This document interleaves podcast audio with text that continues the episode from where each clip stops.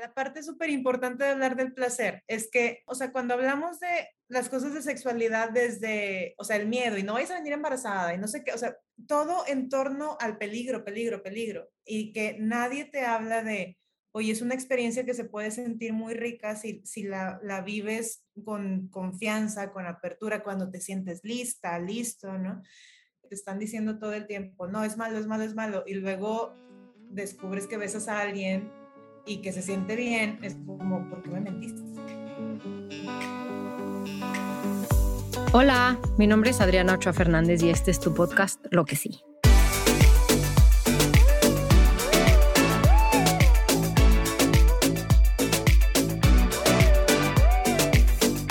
Lo que sí reúne anécdotas, historias, pensamientos con personas que están haciendo cosas para tener un mundo más justo, más equitativo y para que podamos reflexionar lo que queremos. Si buscas un mensaje de optimismo y motivación, crees que un mundo mejor es posible y si quieres que pongamos el reflector en lo que sí se está haciendo para lograr un cambio, te invito a quedarte a este tu podcast.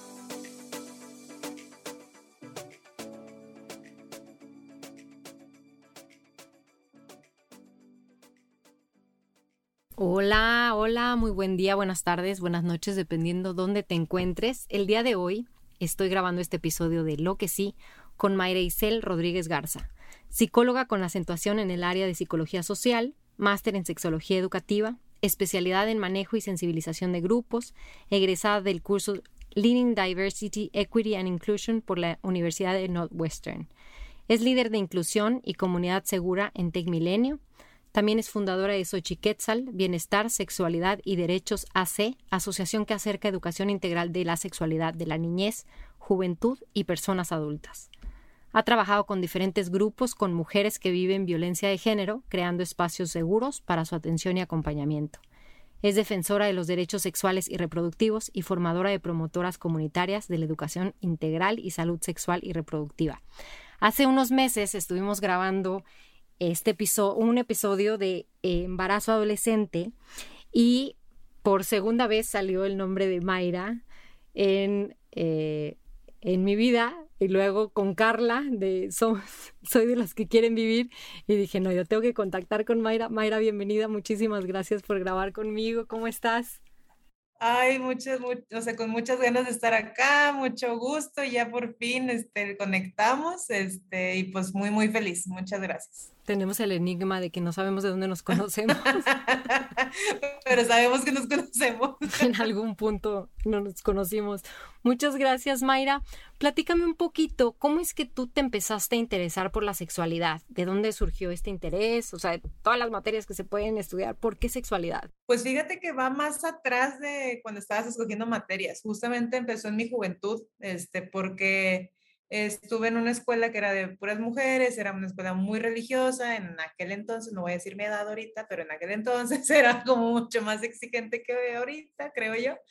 Y, tenían como mucho este tema de separarnos, ¿no? O sea, me acuerdo que nos llevaban a, las misas del primer viernes de, cada mes y todo, entonces hasta para, ah, porque estaba la escuela de puros hombres en otra, como a este, 10 cuadras, ¿no? Entonces, estas maneras de cómo, cómo llegar y que no nos topáramos en ningún momento. Y a mí se me hacía como algo tan extraño porque pues en mi casa, en, mi cuadra, yo me juntaba con niños, niñas por igual, este, jugábamos, o sea, vaya, niños jugando, ¿no? Entonces llego a la secundaria y veo como todas estas restricciones y no me hacían mucho sentido, nada de sentido. Este, y, y, también teníamos muchas dudas, ¿no? Pues al despertar de la sexualidad, las hormonas y demás, y que no había nadie que te las contestara, o sea, todo era como, eh, es un pecado y no, y no. Y, y, llegó un momento en el que, según yo, me ponía a investigar, pero pues en aquel entonces apenas estaba empezando el internet, entonces no, no, no, era por ahí mi búsqueda, era en revistas, así de que eres tú. tú. 15 a 20, ¿no? Y yo, todavía, yo, tenía 13 y yo, ay, ah, estoy comprando una revista. Me voy a esconder. este, y según yo de ahí encontraba información para compartirla a mis amigas que tenían, o sea, teníamos dudas desde, oye, un beso te puede embarazar, ¿no? O sea, como desde ahí, ¿no? Entonces era, era un tema que a mí me gustaba mucho buscar información que no tuviera como toda esa carga de, pues que ahora, ahora los en ese entonces no sabía el término de tabús, ¿no? Y de mitos. Simplemente encontrar la respuesta así, tal cual de sí, sí o sí, no y por qué. Entonces, desde ahí, fíjate, desde ahí como que todos estos temas me interesaron. Ya después, mucho después, o sea, estoy hablando ya en la facultad, es cuando supe que existía una carrera de, o sea, ya, ya, maestría de sexología. Entonces, cuando lo descubrí, fue una cosa maravillosa que me explotó el cerebro de yo, ¿es, ¿es en serio que me puedo dedicar a esto? ¿No? O sea, como, wow. ¿no? Entonces, pues ya, ya estaba ahí en, en, la carrera, eso lo descubrí como en cuarto semestre y me fui encaminando cada vez, este, llevando pues todas mis materias y todo para, o sea, como con la meta de me voy a graduar y voy a estudiar esa maestría porque es lo que le da sentido a, a muchas dudas que había tenido durante mucho tiempo en, en, mi vida y que, te digo, de alguna u otra manera buscaba cómo resolverlas o cómo cómo estar ahí.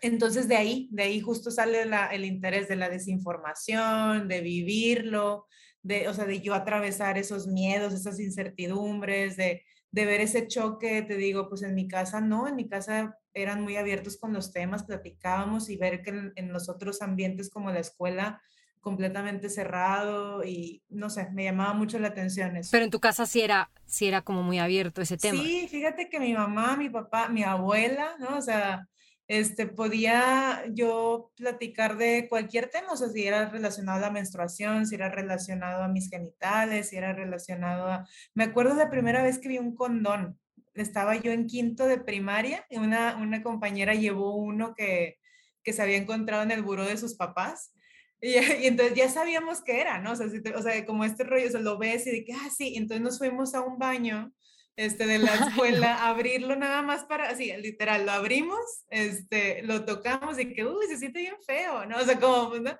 Y ya lo tiramos y llegué, o sea, ese día llega mi mamá por mí de que yo, Alondra trajo un condón. y mi mamá así como, ¿quién es Alondra?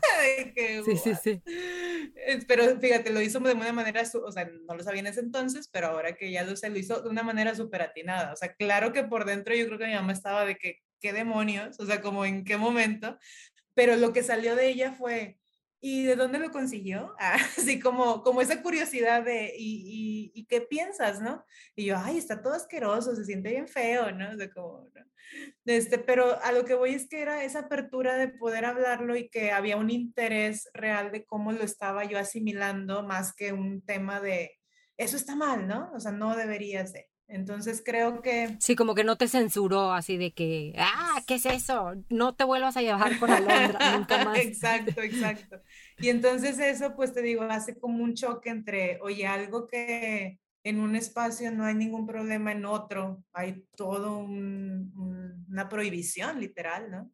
Este, eh, es, creo que son los principios de, de, de cómo me empezó a interesar. O sea, más, más vinculado a esta área del género, más que específicamente de, del tema que a veces muchos relacionamos la sexualidad con la reproductividad, ¿no? O sea, como tener relaciones, infecciones, o sea, pero la sexualidad es cómo nos vinculamos entre las personas, cómo entendemos los estereotipos de género, ¿no? Entonces, desde ahí, desde ahí fue como mis primeros intereses.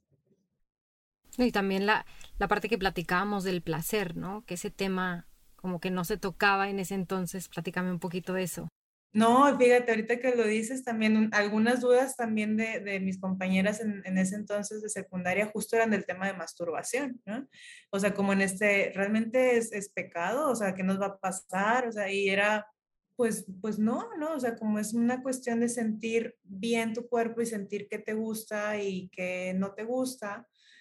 Y, creo que eso es un eje súper importante que hay que abordar en, la juventud. La parte súper importante de hablar del placer es que cuando no hablamos, o sea, cuando hablamos de las cosas de sexualidad desde, es que, o sea, el miedo y no vais a venir embarazada y no sé qué, o sea, todo en torno al peligro, peligro, peligro. Y que nadie te habla de, oye, es una experiencia que se puede sentir muy rica si, si la vives con con confianza, con apertura, cuando te sientes lista, listo, ¿no? Lo que pasa es que cuando, o sea, imagínate que te están diciendo todo el tiempo, no, es malo, es malo, es malo, y luego descubres que besas a alguien y que se siente bien, es como, ¿por qué me mentiste? o sea, hay, un tema también de desconfianza de, oye, o sea, me estoy dando cuenta que no es así. Y entonces esa, esa como sensación de, primero, de desconfianza con quienes me han estado diciendo y poniendo este temor todo el tiempo. Y segundo, pues eh, desde justamente el, bueno, si se siente muy bien y no me habían dicho, pues qué más puedo, o sea, como que, como esta rebeldía al extremo, ¿no? Si, nos, nos, enfocamos al tema de adolescentes, podría ser un factor, no estoy diciendo que sea determinante, pero puede ser un factor que haga que, pues entonces no me hablaron nunca de que esto, repito, esto también se podía sentir chido, ¿no?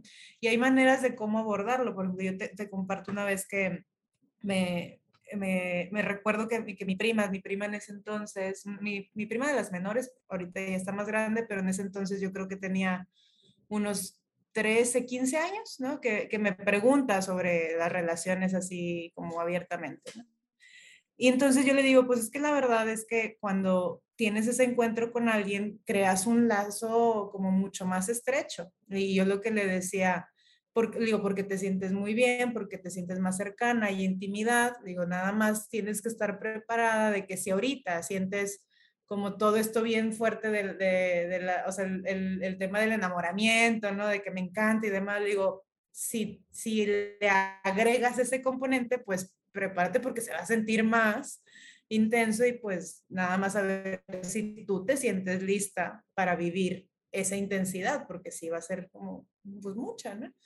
Y ya platicamos y, y, y, recuerdo que sí decidió esperarse un poco, pero el tema, o sea, un poco te digo varios años, pero el tema es la honestidad al hablar, ¿no? O sea, y de poder decirle, pues sí, o sea, es una experiencia muy linda, muy íntima, hay que saber bien cuándo, cuándo vivirla y no negar esa parte, pues chida, ¿no? O sea, que al final, pues lo sientes, ¿no? Cuando te gusta bien y te acuerdas, bueno, ahorita ya no nos pasa tan seguido, ¿verdad? Pero en la adolescencia cuando sentías así que se acercaba el que te gustaba o la que te gustaba, o sea, todas esas sensaciones como por dentro, pues bonitas las mariposas, este, que si te temblaban las manos, la boca, todo, ¿no? Este, pues sí, hay que, hay que ponerle su lugar y hablar del placer, porque al final, más allá del placer erótico, o sea, de lo que estamos hablando ahorita, pues es hablar del placer de vivir, ¿no? De, de, de disfrutar los alimentos, de disfrutar el ejercicio, de disfrutar los planes que quieres hacer, ¿no? Entonces, esto es un componente más de esa importancia. ¿no? Fíjate que ahorita que, que estás platicando me recuerdas, bueno, en mi casa era igual como tú platicas, ¿no? Un tema súper tabú. Y una vez recuerdo estar platicando con mi amiga Beatriz, que ya he platicado con ella justo en el, en el episodio que hablé con Carla, que yo pensaba que, que el, o sea, las y los adolescentes eran unas personas como monstruos, ¿no? O sea, como, como la sociedad te indica que cuando llegas a esa etapa, ya, o sea, perdiste a esa persona y está en total rebeldía. Y yo tengo una amiga que se llama Beatriz y ella siempre me habla de sus... Ella tiene dos hijos hombres y ella dice, no, o sea, para nada, mientras tú les des el espacio, pues esas personas digo, a final de cuentas, la adolescencia es como este limbo entre la adultez y la niñez. Y entonces, mientras tú les des el espacio y la confianza, pues van a poder ser estas personas libres, ¿no? Y entonces ella decía, yo no podía hablarles de sexualidad, de que no lo hagas desde el punto de vista moral, porque no me van a hacer caso, ¿no? Entonces ella decía, mira, el cerebro funciona así. Entonces, si tú estás en una situación en la que te encuentras con la persona que quieres, con la persona con la que pasas tiempo, con la que pasa, con la que te gusta, eventualmente va a suceder. Entonces no te pongas en esa situación porque sabes que en ese momento el cerebro reptiliano, o sea, esta parte como animal que tenemos, pues olvídate de las emociones, olvídate de la neocorteza que es la que te dice sí, no. O sea, en ese momento se destapa y pasa lo que tiene que pasar, ¿no? Y justo platicaba con Esmeralda porque Esmeralda decía, hay muchas eh, como teorías de que no, que no se embaracen los jóvenes porque no están listos físicamente para tener un bebé. Y pues si nos vamos un poquito hacia atrás, dices, bueno, pues mi abuela tuvo a mi papá y a sus siete hermanos a los 14 años, ¿no? Y el rey, no sé qué, a los cuántos años empezó a reinar, ¿no? Y entonces dices, bueno, pues probablemente sí están preparados físicamente, pero la sociedad y el sistema pues necesitas estudiar y necesitas comprar tus cosas y necesitas estar preparado como para tener un bebé tan a temprana edad. Platícame un poquito cuál es tu opinión de esto. Sí, creo que estás tocando un tema súper valioso porque eso, o sea, como que nos vamos al, al prejuicio hacia el estereotipo de, no, no están preparados y punto. Por, por, un lado, estás tocando algo crucial en el entendimiento de la adolescencia, que es más bien la parte de lo social. O sea, la adolescencia se va a definir justamente por esa etapa social, como dices, de transición de la niñez a la adultez y esa etapa cada vez la hacemos más grande, ¿no? O sea, como tenemos adolescentes de 25, o sea, como cada vez la vamos extendiendo porque estamos, o sea, ya se lo estoy diciendo en broma en serio porque, o sea, cada vez estamos en un sistema que, que va, o sea, va va haciendo que sea más difícil integrarte al mundo laboral, al mundo, o sea, cómo sostenerte. Entonces, va prolongando esta, esta etapa, por así llamarla. Eso, eso es como la primera parte. Porque como dices, físicamente hablando, obviamente todos los esfuerzos que tienen que ver con la prevención del embarazo adolescente, eh, tienen que ver con que, pues sí, o sea, tú, este, tu abuela tuvo esta historia, la mía también, o sea, tenemos estas historias en donde hay embarazos en nuestras familias de estas edades adolescentes, pero también hay muchas pérdidas. No sé si a ti de paso, pero mi abuela perdió, creo que si no eran dos, eran tres hijos, ¿no? Este, porque sí, o sea, e, eso es el tema. Está demostrado también que entre más eh, joven te embaraces, físicamente hablando, hay más riesgos, tanto para ti este, como para, para, eh, para el, el, feto, ¿no? Entonces, eh, el punto. Pero, perdón, perdón que te interrumpa aquí. Aquí lo que decía Esmeralda, justo que decía, no es tanto la edad fisiológica, sino que las y los adolescentes no van al doctor y no tienen consultas prenatales y no se nutren también para poder gestar un bebé. Exacto. Y que tiene que ver, ajá, justo con lo social, ¿no? O sea, como con esta parte de cómo vamos extendiendo eso, pero justo con esto que estás construyendo, eh, esta reflexión súper importante de, a ver, no es un, ningún adolescente está preparado para, o sea, hay que tomar mucho este tema de los contextos, de las historias, de, ¿no? O sea, tanto de los cuerpos como de la, la cuestión social, ¿no?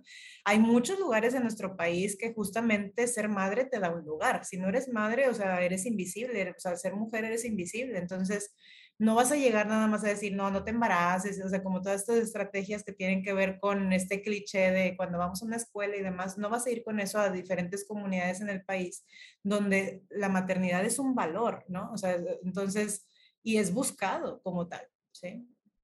Otro tema muy importante con la prevención del embarazo adolescente es que también en nuestro contexto mexicano, es que hay muchas de estas situaciones que tienen que ver con abuso. O sea, que hay una, una relación de, de, abuso, sea familiar, sea, este, o sea, en, en, el ambiente cercano o no, donde hubo un abuso o, ha habido abuso sistemático de violación y entonces se produce el embarazo del infantil o adolescente. Entonces, hay muchos temas, pero me quiero regresar a, em, a esto que dices de, pues no todas y todos los adolescentes están poco preparados. Yo me acuerdo un montón de una vez que, que hice un viaje en, en autobús a, a, Real de 14 y que había una pareja que, yo soy malísima para calcular edades, pero claramente se veían este, súper jóvenes, ¿no? O sea, no sé, te voy, te voy a mentir, a lo mejor 17 años, ¿no? Y traían una niña chiquita de aproximadamente, yo creo que unos dos o tres, porque pues caminaba, no, o sea, hablaba ya algunas cosas, pero pues caminaba solita, ¿no? Y se, se, le, se cae la niña así de repente, ¿no? Y lo que hacen estos chicos es traían varias cajas cargando, entonces la chica suelta todas sus cajas, se agacha al nivel de la niña, se le queda viendo y la abraza y el chico, o sea, se queda parado al lado de ellas esperando, o sea, se veía que tenían prisa porque tenían que llegar al autobús y lo que hicieron fue dejaron todo y abrazaron a su niña a esperar a que dejara de llorar sin decirle, ya, ya vámonos, ¿no? o sea, a, sostener el espacio de, se cayó, le dolió, ahí están, ¿no? Y entonces yo, cada vez que lo cuento se me pone la piel chinita porque digo, no manches, o sea, yo lo veo y digo, hay gente de mi edad que no, no tiene esas herramientas de empatía y de, y de crianza que vi en ese pequeño momento con, con esos chicos de, pues eran todavía catalogados como adolescentes, ¿no? Entonces, es eso, no, no, no todas las situaciones son iguales, ¿no? Este, pero sí, sí, de manera general, podemos hablar que, como dices, estamos en una sociedad en la que pues vamos eh, teniendo cada vez más habilidades, más recursos que nos permiten poder sostener una experiencia agradable de crianza para, para las maternidades y paternidades. Entonces, pues buscamos que el, el plan eh, pueda llevarse a cabo, si la persona lo decide, un poquito más allá de la adolescencia para que tenga la posibilidad de desempeñarse también académicamente, de elegir a lo mejor a qué se quiere dedicar, o sea, tener otras oportunidades que le permitan dar una mejor calidad de maternidad y paternidad que también puedes darse en, en, algunas carencias, pero que lo hace más difícil, le pone muchos obstáculos, ¿no? Entonces, al final ese es el, o sea, ese debería ser el objetivo de los, de los planes de, de, de, prevención de embarazo adolescente, el tema de vamos a brindarte herramientas para que tengas opciones y que dentro de tus opciones está la maternidad, paternidad, tengas con qué sostenerla de mejor manera, pero no, repito, no como en este desde el miedo de que no, está mal y no, no puedes, ¿no? sino desde, desde la comprensión de que pues te quiero ayudar a que puedas construir algo eh, más pleno para ti y tu familia. Claro.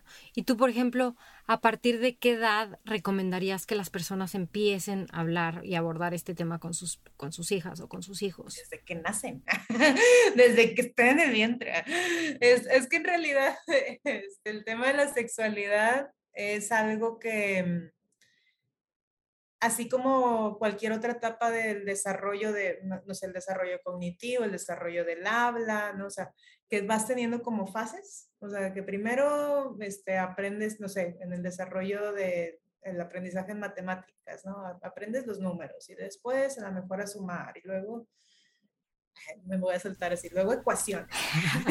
de sumar, listo. Cálculo diferenciado. Sí. de la misma manera la sexualidad, ¿no? O sea, la sexualidad también vas construyendo conocimientos que van permitiendo que cuando lleguemos a la preadolescencia y adolescencia, ya haya una construcción previa de cosas que debo de saber y conocer para que tenga sentido la nueva información. ¿Cómo empezamos a abordar los temas cuando estamos en la niñez? Pues eh, como lo dije en mi ejemplo de, del interés por la sexualidad, la sexualidad no es nada más la reproductividad, ¿no? O sea, cuando hablamos de los estereotipos de género, cuando este, hablamos de la autoestima, la inteligencia emocional, este, cómo vincularnos con las personas, desde el respeto, ¿no? De, el tema del consentimiento desde la infancia, del niño quiere jugar contigo, no quiere jugar, hay que respetar, ¿no? O sea, todas esas cosas que luego van a construir eh, cuando se vaya interesando más en temas de si me gusta alguien y qué hago y cómo se siente el amor y cómo se siente en mi cuerpo y qué, qué, puedo este, decir, que no, cómo le invito a salir, o sea, que ya van teniendo más sentido porque hay una serie de conocimientos previos que le fueron llevando ahí. Pero de manera general, si, si nos está escuchando alguien que dice, pues yo creo que yo nunca le he hablado de sexualidad y ya, ya tiene 13 años, entonces ahora qué hago, ¿no? O sea, de manera general lo que yo les invitaría es, hay muchos, ahorita afortunadamente hay muchos recursos como de eh, series, o sea, cosas que podemos ver y que de ahí podemos iniciar una plática, o, o siempre vamos a, a, o sea, vaya, cuando hemos construido la confianza con, con nuestras hijas, hijos, siempre va, va, a haber como este componente de si te comparten algo en relación a su mejor amiga, y, o sea, el tema del, vincular, si te fijas más allá de nada más como quién te gusta, sino si tuviste problemas con tu mejor amiga, pues por qué, qué pasó, por qué discutieron, o sea, el interesarte en lo que le sucede en el día a día pues también cuando a alguien le gusta te va a platicar y entonces eh, lo más recomendable es que justo las pláticas sean desde ahí, desde cosas que nos van platicando y que nosotros podemos escuchar, eh, acompañar y agregar una cosita que podemos dejar de aprendizaje, ¿no? Este, y así como irle agregando. Sí, también es válido decir, quiero tener la plática, ¿no? O sea, como este, este, y te digo, si lo queremos hacer así es válido, mi recomendación es solamente no lo hagas como un acto así súper solemne, de, de es momento de hablar, hijo mío, de que siéntate, siéntate aquí. y así todos alrededor de la mesa, ¿no? Sentados, Sentados observando. Es, es el día que vamos a hablar de esta situación. ok. Más bien, pues relajados, ha platicado. Y, o sea, digo, ahorita estamos todavía atravesando la pandemia, pero vamos abriendo un poquito más de espacios, pues no se vayan a caminar y después platíquenlo. O sea, como si, si hay un interés tuyo también de hablar de algunos temas o simplemente que sepa que puede hablar contigo de esos temas, trata de hacerlo, te digo, sin esta cuestión como súper rígida de este, es un tema súper serio. Y si lo sientes así, pues mi primera recomendación es más bien revisar por qué sientes que tiene que ser un tema tan serio, ¿no? O sea, creo que eso es lo, más importante, ver cómo estás tú con los temas, ver qué tanto tú te sientes cómodo, cómoda hablando de esos temas. Porque si de ahí es donde empezamos, pues te digo, ahí sería la primera chamba. más que enfocarte de si cómo voy a hablar con mi hijo, con mi hija, es cómo le hago yo para estar relajada hablando de estos temas. Claro. Fíjate que hay un libro que se llama Parentalidad Simple y habla de estas pláticas justas, ¿no? Que de repente vas por ellas al colegio o de repente están a la hora de la comida y empiezas. ¿Cómo te fue? Bien. ¿Y qué hiciste? Bien. Y así, ¿no? Entonces, pues no te dicen nada. Y cuando estás a punto de salir algún lugar o estás agarrando el teléfono, algo está pasando en tu vida, ahí en ese momento quieren platicar. Y entonces en ese momento, pues las censuras y dices, no, no, no, no puedo hablar ahorita. Y entonces esos momentos mágicos, pues se pierden, porque tú a fuerza quieres que sean, o sea, en tus horarios que tú quieres, ¿no? Como este momento solemne de, ahora es momento de hablar. Y dices, pues no necesariamente, a lo mejor cuando están preparando la cena, cuando está a punto de meterse a bañar, en ese momento quiere hablar y dices, ah, pues se puede meter la conversación. Exacto, exacto. Y le estás diciendo algo súper clave, ¿no? El tema de, eh, pues no lo dijiste así, pero como el tema del control, ¿no? O sea, a ver, yo quiero hablarlo así ahorita, porque, o sea, entonces estas cosas, digo, para quienes ya tienen adolescentes, ya lo aprendieron desde, o sabes que la maternidad y paternidad, o sea, tienes que soltar el control, ¿no? Este, no, no puedes controlarlo todo. Entonces, en esto es parecido, es como justo, es más bien ver en dónde están esos momentos en donde, ah, aquí es donde quiero hablar, o sea, como, va, ¿cómo, cómo me entrego? Pues porque parte de, de mi responsabilidad como madre, como padre, es, es, estar para ti, ¿no? O sea, como... Y, y sí, pues claro, no se entiende, tenemos cosas en nuestra mente, tenemos trabajo, tenemos, ¿no? Este, pero tal vez son esos momentos en donde, eh, o sea, justo es donde se puede hacer un, engancharte más en esta, en esta complicidad, Ajá, exacto, en esta conexión con, con, ellos y con ellas. Wow, fíjate que hace unos años fui a un, un evento de, se llamaba, ay, no, recuerdo el nombre del evento, pero había una psicóloga de Estados Unidos que estaba hablando a papás y mamás de adolescentes, ¿no? Y entonces decía que qué onda con su primera vez. O sea, alguna de las mamás le preguntó, oye, pero ¿qué onda con, con la primera vez? Y entonces ella dijo, no, no, no, ustedes díganles a sus hijas y a sus hijos que vas a sangrar un chorro y que no. Dice, porque si, si ya te llegaron a la prepa, es mucho, así como que tu, tu super gol o récord es que lleguen a la prepa o a la universidad, porque sí o sí van a tener relaciones y entonces que tú les digas que no, que sangras muchísimo como para que ni siquiera se metan con, con ese lugar. Y entonces como que siento que la audiencia se quedó como que con un muy mal sabor de boca porque fue como que, ¿cómo les vas a, o sea, cómo les vas a decir algo así, no? O sea, si, si la amiga de enfrente ya tuvo relaciones, te va a decir, no es cierto. Y tú vas a quedar como una mentirosa, ¿no? ¿Qué opinas de esto? No, claro, y aparte, o sea, diga, es eso, el miedo que le tenemos a que tomen sus decisiones cuando se sienten listos, preparados y que, y que más bien les demos las herramientas para estar listos, preparadas, ¿no? O sea, te escucho y me da así como, ay, una cosita de, o sea, eh, no sé, o sea, como hay que ponernos en el lugar de las personas. Imagínate, o sea, igual a lo mejor nos pasó, porque esto que dices es algo, o sea, el tema de vas a sangrar en la primera, que el himen se rompe y que te duele mucho y que no sé qué, o sea, son también son historias que nos tocaron, o sea, todavía es nuestra generación y, y también se siguen repitiendo, ¿no? Pero, o sea, es eso, ¿no?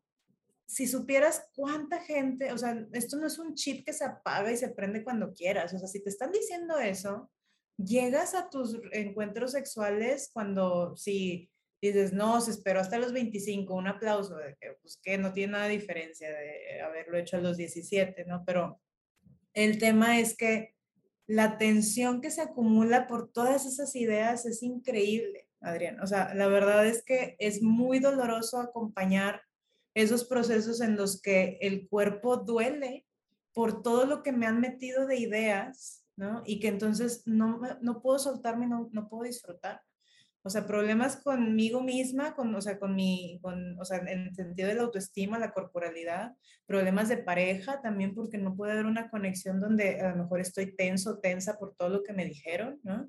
Este, o el tema del miedo al embarazo y así es que no quiero, es que no quiero. Entonces, en lugar de que el cuerpo se relaje en una experiencia amorosa, íntima, está tenso. Todo el tiempo. Entonces, esas, esas, esos comentarios son los que van haciendo que entonces vayamos teniendo una idea y que entonces las personas cuando lleguen a esa primera vez, primero lo vivan con culpa a veces, porque entonces estoy retando algo que se supone que no debería de.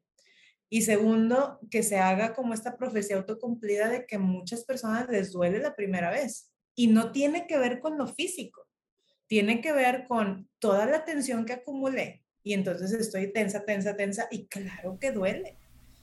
O sea, va a doler porque estoy, mi cuerpo está tenso y no se relajó para, para la experiencia. Entonces, sí, sí, o sea, la verdad está muy feo. está muy Oye, pero a ver, platícame, platícame porque, por ejemplo, esa es en la parte de las mujeres, ¿no? Pero tú que estás trabajando directamente, ¿qué onda con los hombres? O sea, ¿los hombres también sienten esa culpa, también sienten ese dolor, también sienten como esa tensión o es completamente diferente? Mira, las nuevas generaciones todavía me falta como acompañarlas un poco más porque ya hemos, eh, como sociedad, poco a poco hemos ido avanzando en el tema de las nuevas masculinidades, pero todavía estamos un poco atrás a, diferencia del trabajo que hemos hecho con niñas, este, adolescentes y mujeres, ¿no?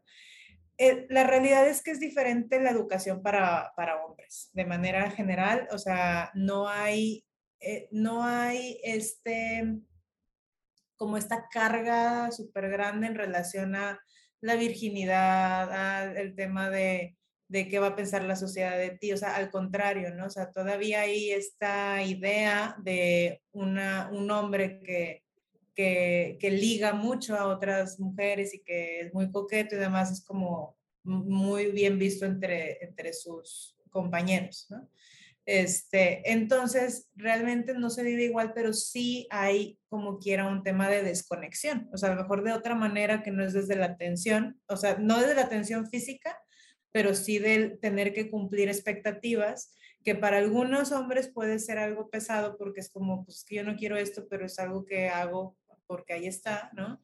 Este, y para otros puede ser muy natural y demás, pero entonces eh, se pierde como esas conexiones más profundas que puede, pueden existir en un encuentro íntimo, ¿no? O sea, más bien se hace como un algo automático que, eh, y no se vive desde un, o sea, se vive desde un placer como muy inmediato, en lugar de poder como vivirlo desde un placer como más amplio. ¿A qué me refiero? A que este tipo de diferencias de educación suele hacer que las mujeres como que su placer lo pongan en otras cosas, como esto de la cocina, o sea, como, ¿no? O sea, ah, o el spa, que las uñas y que no sé qué, o sea, como en otras cosas corporales, pero eh, no genitales, y los hombres se les enseña mucho que el placer es genital. Entonces, al momento en que una pareja heterosexual, por ejemplo, empieza a ser pareja, hay esos choques de, es que hace falta como más juego, ¿no? O sea, como que, y, que los hombres sean muy directos los genitales, de este, muy, muy rápidamente, o sea, pero tiene que ver con cosas más allá de decirles específicamente no a esto y sí a esto, sino como toda esa educación que va haciendo que, pues, de hecho, entre hombres se comparan a veces el tamaño del pene, ¿no? O sea, este, eh, recuerdo, no sé si qué tanto todavía, pero cuando yo estaba más joven que hasta hacían competencias cuando se masturbaban de que si la eyaculación, qué tan lejos llega. O sea, como hay una manera más natural de verse que con las mujeres se reprime mucho y eso es, es muy, muy diferente. Y entonces con los hombres mucho del trabajo tiene que ver con el sentir, ¿no? O sea, el sentir más allá de eso genital, el, y, y sobre todo, o sea, como te digo, como hay mucha esta educación de, de voy a conquistar y demás, o sea, el tema del consentimiento es un eje este, transversal en todo lo, que tenemos que hablar. Y estoy hablando de manera muy burda, hablando de hombres, mujeres, ¿no? O sea, obviamente siempre hay eh, particularidades y siempre va a haber este, casos en donde, no, es que yo conozco una chica que, que tiene más como este estereotipo de educación masculina, ¿no? Pero me refiero a esas generalidades. Eh, de manera general trabajamos mucho el consentimiento desde el, leer el, lenguaje corporal, el respetar el no, porque muchos años educó a los hombres este, con este de que es que hay que insistir hasta que digan el sí, ¿no? O sea, como... Y muchas veces eh, puede estar desde, o sea, como a las mujeres no se nos ha enseñado también a como no poder decir ese, es no poder decir tu verdad sin que pues sea respetada, sino que tienes que moldearte, pues a veces te enseñaron también a di, di que no, pero para que se insiste, o sea, entonces el tema de la asertividad también es otro eje eh, este, importante en la educación sexual integral, ¿no? Este, pero bueno, sí, me regreso. El tema del consentimiento, les digo, o sea, como el, el, el no es no, el preguntar, ¿no? O sea, es, son cosas súper clave. Por ejemplo, en, una, en ah. una clase de educación sexual, ¿cómo les enseñarías a las mujeres? Porque sí, o sea, está súper arraigada esta, como la canción de Arjona, ¿no? De dime que no y lánzame un sí camuflajeado y, o sea, como que dime que no y mientras más me digas que no, más me vas a conquistar porque más te estás haciendo el rogar.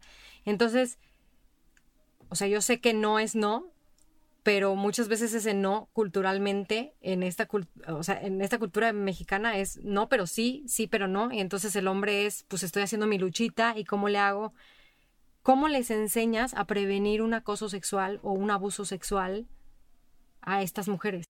Bueno, el tema de la prevención del abuso y el acoso, eh, más bien eh, siempre tiene que ir dirigida a, a quien la ejerce nota, o sea, vaya, el tema de, bueno, a ver, me, voy a ir un paso atrás, o sea, el tema de eh, eh, educar sobre estos temas cuando está esa cultura tan permeada, tiene que ver con ejercicios de comunicación, o sea, vaya, trabajamos justamente el el qué pasa cuando decimos un, no, o sea, como en ejercicios de dramatización, o sea, vaya, hacemos varias cosas que pueden moldear la respuesta para hacer reflexiones grupales al respecto. ¿Sí? O sea, no es como un tema de llego y te pongo y te digo, tienes que decir que sí, cuando no, sino más bien que lo puedan vivir con, con situaciones, con, a ver, ¿por qué dijo que sí? Y, que el, grupo hace la reflexión. La, verdad es que las reflexiones adolescentes son súper riquísimas en ese sentido. O sea, hay mucha, este, o sea, eh, eh, diversidad y cómo se ponen de acuerdo. Entonces, vamos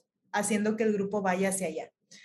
Cuando, em, cuando estamos hablando del tema de abuso y de acoso, así ya más, o sea, porque te digo, esto puede que no escale para allá, o sea, esto que estamos hablando del consentimiento, pero, o sea, cuando hablamos específicamente de esto, tenemos que, o sea, seguir reforzando, por un lado, el tema de, los acuerdos de las parejas, el tema de, normalizar cuáles son los tipos de violencia, porque eh, también está a veces muy arraigado el tema de que eso no es violencia si está entre pareja, ¿no? O sea, o, si estás ligando, ¿no? Entonces, como desde ahí mover esos significantes, eh, también te digo, con muchos ejercicios de reflexión y de, y de dramatización. Eh, y ya específicamente de abuso sexual y demás, o sea, lo decimos con todas sus letras, o sea, esto es violación, esto es abuso, esto es acoso, lo vamos ejemplificando. Y como estamos en una sociedad en la que lamentablemente esto es algo muy frecuente, más bien lo que trabajamos cuando hablamos de esos temas es reforzar, o sea, porque asumimos que puede haber alguien que nos escuche que ya le pasó. Entonces, más que, por eso, por eso te hacía las, las distinciones, porque más que volver a repetir el tema de hay que decir que no y esto, hacemos el refuerzo de eh, no, no revictimizar, ¿sí me explico? O sea, como el, el, decir en ese momento, eh, que eh, reforzar que la violencia ejercida es responsabilidad de quien, o sea, es de quien la ejerce, ¿no? para que, te digo, asumimos que habrá alguien que nos escuche que le haya pasado y si en ese momento que estamos hablando de abuso y de acoso lanzamos otra vez un mensaje como es que hay que poner el alto y demás, ahí estaríamos diciéndole a esa persona, fue tu culpa por no decir que no. Y entonces ahí eso lo cuidamos mucho en ese sentido, como volver a, a insistir en que eh, quien se pasa de la raya es el responsable o la responsable de, ese acto cometido y no quien lo vive. Entonces, quien lo vive, pues es más bien pues acercarse a los espacios en donde le pueden acompañar, donde puede procesar. Entonces, sí, sí es un tema delicado. Y te digo, más bien lo trabajamos como en, o sea, si estamos empezando, pues hablamos como lo primero que te decía, si ya vamos eh, generando más confianza en el grupo, pues vamos haciendo dramatizaciones y demás, o sea, ejemplos de escenarios en los que puede pasar algo. Pero eso, o sea, como esos espacios donde escenarios, ¿no? De, a ver, está eh, una pareja fajando eh, este, en, en, un parque, ¿no? Y entonces, este, el chico, o sea, también volteamos estos roles, ¿no? O sea, como el chico es el que le menciona que ya no está cómoda, ya no quiere seguir y ella le está insistiendo. Entonces, a ver, ¿qué onda? O sea, que, que y que ellos acaben la historia y luego ya empezamos a platicar qué pasó aquí, qué está chido, qué no. O sea, como, e, eso es lo que va a hacer que como que caiga más el 20 en realidad a, a nada más hablar.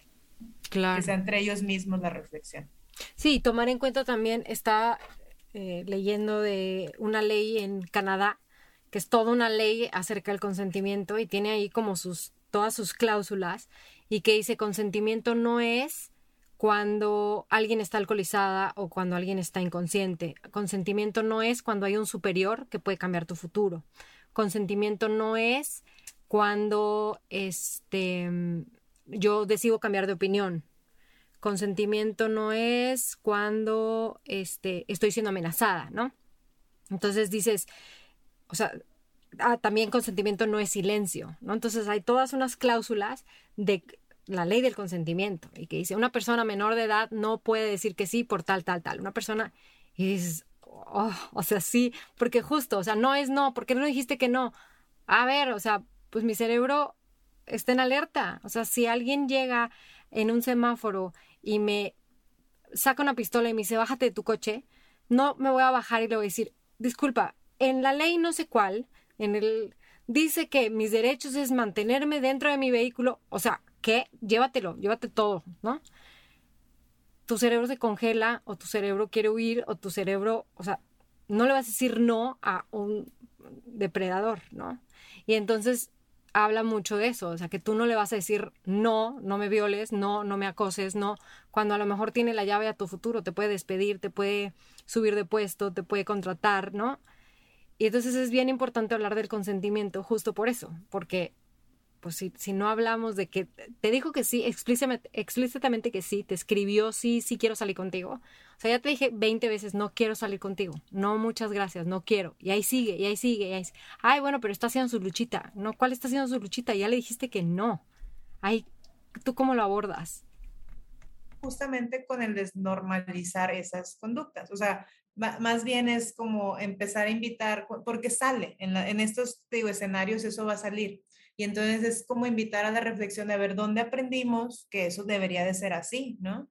Este, y entonces, eh, y también cuestionar, bueno, ¿y por qué una chica no podría decir que sí quiere salir con alguien cuando sí quiere hacerlo? Entonces, es, es lo abordamos así. Porque se dice que sí es fácil. Ajá, exacto. Entonces, esas cosas son las que más bien en el grupo, con los escenarios, los vamos poniendo a que, a ellos mismos se contesten para llevar a esas reflexiones que tienen que ver con lo que le llamamos la deconstrucción de esas pautas normalizadas que, que, promueven la disparidad, ¿no? Entonces, eh, eh, más o menos eso es lo que el tipo de ejercicios que hacemos, porque te digo, le damos mucha importancia a la capacidad de reflexión eh, hay algo que se llama el tema de las capacidades evolutivas, ¿no? Entonces, que básicamente lo que dices, los adolescentes, los niños y tienen la capacidad de ir aprendiendo las cosas, no tienes que ponérselo así como tal, o sea, pero hay que darles esos espacios de reflexión, de cuestionarse, de escuchar eh, a sus compañeros, compañeras, ¿no? Que es algo que también perdimos mucho con la pandemia. ¿no? Este, pero eso es lo que hacemos. Nosotras promovemos el discurso, las reflexiones guiando a, o sea, a ver, ya cuando llegas a ese punto, es, a ver, esto es, pues, o sea, pues un delito incluso, ¿no? O sea, esto no está bien, a lo mejor lo aprendimos en otro momento que no, que así era, pero ya sabemos que no es así. Y ya sabemos que estas son las implicaciones. Entonces, ¿cómo podemos interactuar de maneras más asertivas y moldear también esos, esas asertividades? Wow. Oye, a ver, otra pregunta rápida. Em, en la parte de, o sea, estamos hablando, ya hablamos de la parte moral, ya hablamos de la parte del abuso, ya, hablamos de la parte eh, donde pueden haber violaciones, ¿no? O sea, dentro de los talleres y dentro de la enseñanza de la sexualidad. Además de eso, ¿cuáles han sido los retos más fuertes a los que te has enfrentado al enseñar la sexualidad adolescente? Mira, honestamente los retos siempre son más como de de las personas que están como cuidando a los adolescentes y las adolescentes. O sea, em, sí, o sea, básicamente ya sea padres, madres de familia, tutores que, que, se imponen a, es que no vas a enseñar esto, o escuelas que tienen directivos que, que no les gusta que hables de eso. Realmente esos son los obstáculos más grandes, porque hay una confusión ahí entre el, derecho a, eh, pues sí, a, cuidarle, a, educarle y todo eso, y la transgresión a sus propios derechos de, como adolescentes de la información, de que se venga a, brindar todo eso, la información, los detalles al respecto de lo que necesitan saber en general en la vida, ¿no? O sea, no nada más de sexualidad. Entonces, eso es lo más difícil honestamente, este, porque si a veces queremos ir a un lugar, a una escuela, un lo que sea, y si hay un solo padre o madre de familia o tutor que dice que no, todo se va para atrás y entonces el resto de las personas que están ahí no, no reciben la información. Este, y todo tiene que ver con el, el, miedo también como de a veces de las escuelas de ponerse en problemas, o sea, como porque el tema de la sexualidad siempre es un tema que levanta este, levanta cosas, ¿no? Desde mis propias historias, mis propios miedos, lo que quiero evitar y demás, y los fantasmas, ¿no? Este tema de, es que de qué le van a hablar a mis hijos, le van a enseñar pornografía, le van a, o sea, que no, que, es la falta de conocimiento de lo que se enseña en una educación integral de la sexualidad y de lo que vamos enseñando en cada etapa del desarrollo, que también va a ser diferente, por ejemplo, en preadolescencia, eh, o sea, es muy diferente lo que vamos a llevar a alguien de sexo de primaria, a alguien de tercero de secundaria, a alguien que está a finales de prepa, principios de facultad. O sea, es muy diferente cómo lo abordamos y los ejercicios que vamos realizando. Pero básicamente eso es lo más, es el obstáculo como más, más fuerte. Entonces mi invitación sería justamente pues acercarse este, padres, madres de familia a conocer, porque te digo, yo siento que muchas veces viene desde el miedo, o sea, más bien, o sea, el miedo personal, el miedo a qué, qué, le van a hacer a mis hijos, a mis hijas y demás. Entonces, conoce el programa que te quiere llevar la, la, o sea, la asociación o la persona que te va a platicar de eso y deja que te hablen de evidencias, porque a lo mejor tú dices, no, es que yo siento que lo que más funciona es la abstinencia, pero ya hay miles de estudios que te dicen que esos programas no funcionan. Lo único que hacen es hacer que los, los y las adolescentes estén eh, con, con, más miedo ante todo, pero desde una parte negativa, o sea, porque te inhibe, el miedo te inhibe al final, ¿no? Y que luego esa, la curiosidad hace que luego tomen eh, riesgos en sus conductas de mucho, manera mucho más, más fácil y, y directa que cuando les hablaste con la verdad y con la información que pudieron prepararse. Entonces, de eso en la UNESCO, en la ONU, se van a encontrar un montón de información, o sea, no dejen que les engañen también con información falsa este, de, de, al respecto de, de, la educación. Esa sería mi invitación para, para quienes... Claro, y además no es como que no, no van a buscar información por su lado, y ahí sí es una desinformación total, ¿no? Sí, porque la verdad lo van a encontrar en porno, la verdad este, eh, o sea, por más candados que le pongas a los aparatos, o sea, ese es un negocio que, que los rompe todos, ¿no? Y entonces lo van a encontrar ahí y encontrarlo ahí pues no educa, o sea, porque están aprendiendo modelos que no son reales, no son saludables, ¿no? O sea, entonces, pues sí, eso, eso que dices, van a encontrar la información de una u otra manera. Oye, ¿qué le dirías a mamás que nos están escuchando de varones para que puedan eh, prevenir el embarazo adolescente, para que le metan al ruedo en el cuidado de su cuerpo, porque hay muchas campañas eh, que cuiden el cuerpo de la mujer y revísate y que si el cáncer de mama y que si esto, y los hombres, ¿qué onda? Pues bueno, primero, eh, todo esto también de cáncer de próstata y demás, normalizar también, o sea, el tema de, de la salud sexual y reproductiva de los varones. Entonces, perdón, desde ahí, o sea, como poder visibilizarlo más, este, acudir a nuestras citas y todo eso. Eso por un lado. Y por el otro, que, que tocas este punto tan importante, es que entendamos que las, las maternidades y paternidades son eso, son una, una, cuestión compartida. Entonces, cuando hablamos de prevención de embarazo adolescente, no, no, nos podemos enfocar nada más a quien se embaraza, o sea, porque se embarazó porque, porque le llegó un espermatozoide de alguien. este, le bien, ¿no? Este, entonces, justamente es una invitación a, cómo hablamos de, de, prevención de embarazo, hablamos de cómo se involucran las paternidades responsables en una crianza. Eh, hablamos de cómo ellos también tienen que entender sobre menstruación, ¿no? O sea, hablamos de cómo este, ellos tienen que entender de los métodos anticonceptivos, no nada más del condón porque se lo van a poner, o sea, de los demás, que les haga sentido y que hay al igual que, o sea, con, con, las adolescentes, pues trabajar justamente en los planes de vida, porque es, es eso, es, es educar, no, no, en la amenaza de, es que si te embarazas te vas a ser responsable de, de esa persona, sino más bien, lo has pensado, o sea, ¿qué, qué implicaría para ti ese plan de vida? O sea, que, y, y que se visualicen siendo padres también porque creo que es, es, justo ese es el tema, como que lo ven muy lejano, muy allá, y entonces una como mamá o, como papá, pues, pues darles esos espacios de cómo quieres llevar tu paternidad, ¿quieres ser padre algún día o no? O, sea, platícame, ¿no? Entonces, desde ahí, desde que así como hablamos mucho con las niñas de, ¿quieres ser mamá? Y de esto, o sea, pues también con ellos hablar de paternidades. Ay, guau. ¿Cuántas personas han impactado, Mayra?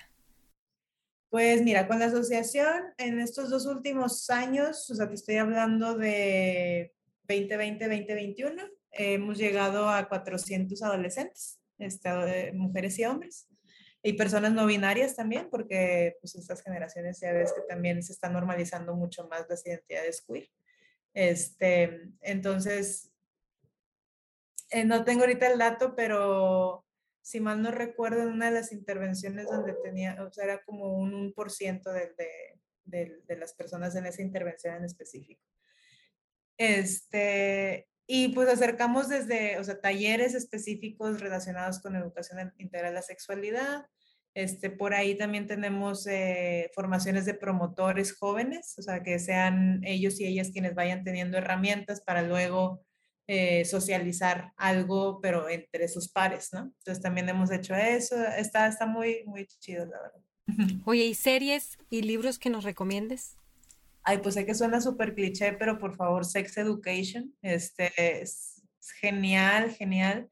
Es, o sea, si lo vemos en un contexto mexicano, es un mundo súper diferente al, al nuestro pero que pinta como debería de, de, ser, poder hablar de, de, estos temas, ¿no?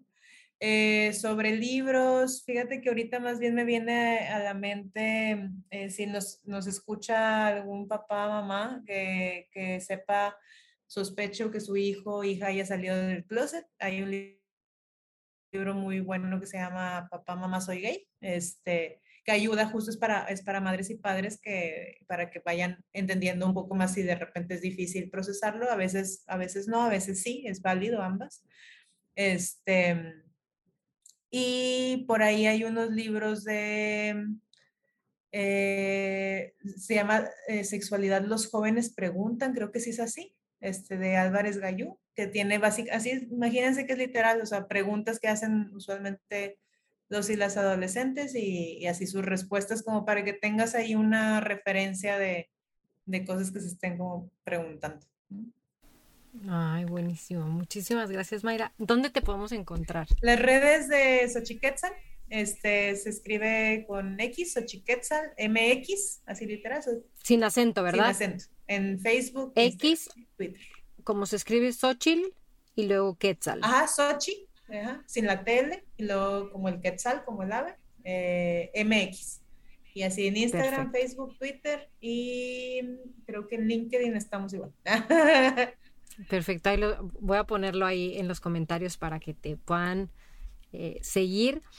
Y pues muchísimas gracias a la audiencia por haber escuchado este podcast. Ahora como conclusión hemos visto la importancia de la sexualidad en las y los adolescentes, el poder hablar de estos temas abiertamente desde siempre.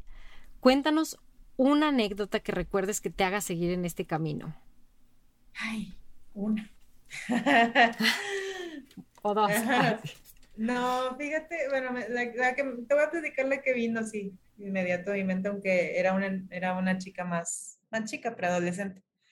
Estábamos haciendo un tallercito, eh, le llamamos niñas que corren con los globos, como en referencia al libro de mujeres que corren con los globos. Y bueno, llegó la, la, sesión donde hablamos justamente de prevención de abuso y demás. Este, lo hicimos con, con uno de los cuentos de Pincola, de hecho, este, el de Bastalisa, la, la, muñequita eh, de bolsillo. Y bueno, total, pues ya leemos el cuento, hacemos las reflexiones, tal, tal, tal, les regalamos unas muñequitas. Eh, te estoy hablando de niñas de 9, 10 años, digo, para adolescentes. Eh, y lo más hermoso fue que a la siguiente sesión, que la veo, se acerca, me, me busca aparte y me dice, que gracias al taller se dio cuenta que algo que sentía incómodo con uno de sus primos, o sea, dijo, eso no está bien, y le pudo decir a su mamá y, ya hay como esa distancia, ¿no? Este, pero esta parte de ella ya sabía, o sea, se sentía incómoda con un tipo de, contacto que, hacía el primo, este, o sea, no se le agarraba el brazo, se sentía incómoda, o sea, había algo que a ella le hacía sentir incómoda sobre el contacto con, con esa, esa persona. Y dice que el taller le ayudó a poder identificar que estaba bien sentirse incómoda y decir que estaba incómoda. Entonces eso la verdad me, me, me sigue acompañando como, como Sí. Qué lindo, Mayra. Muchísimas gracias. ¿Algo más que se nos esté olvidando que, que le quisieras decir a la audiencia antes de cerrar? nada, si no tengas miedo, nada, no tengas miedo, la sexualidad es hermosa, este, vivir nuestra sexualidad plenamente, vivirnos en nuestro cuerpo, vinculaciones afectivas respetuosas, amorosas, asertivas, vivir el placer en cada momento de, ver el amanecer, el atardecer, el, el, comer algo rico y disfrutarlo, este, la verdad es, es maravilloso las diferentes maneras en que podemos vivir nuestra sexualidad y sentirla. Entonces, salgamos de este, de este cuadro en el que pensamos que es solamente reproducción y, métodos y veamos lo más grande y platiquemos de ello. Ay, Mayra, muchísimas gracias. Suscríbanse en Spotify, lo que sí, si les gustó este episodio me pueden dejar un comentario en Instagram en Adriana8AFDEZ. Mi nombre es Adriana Ochoa y acabas de escuchar lo que sí.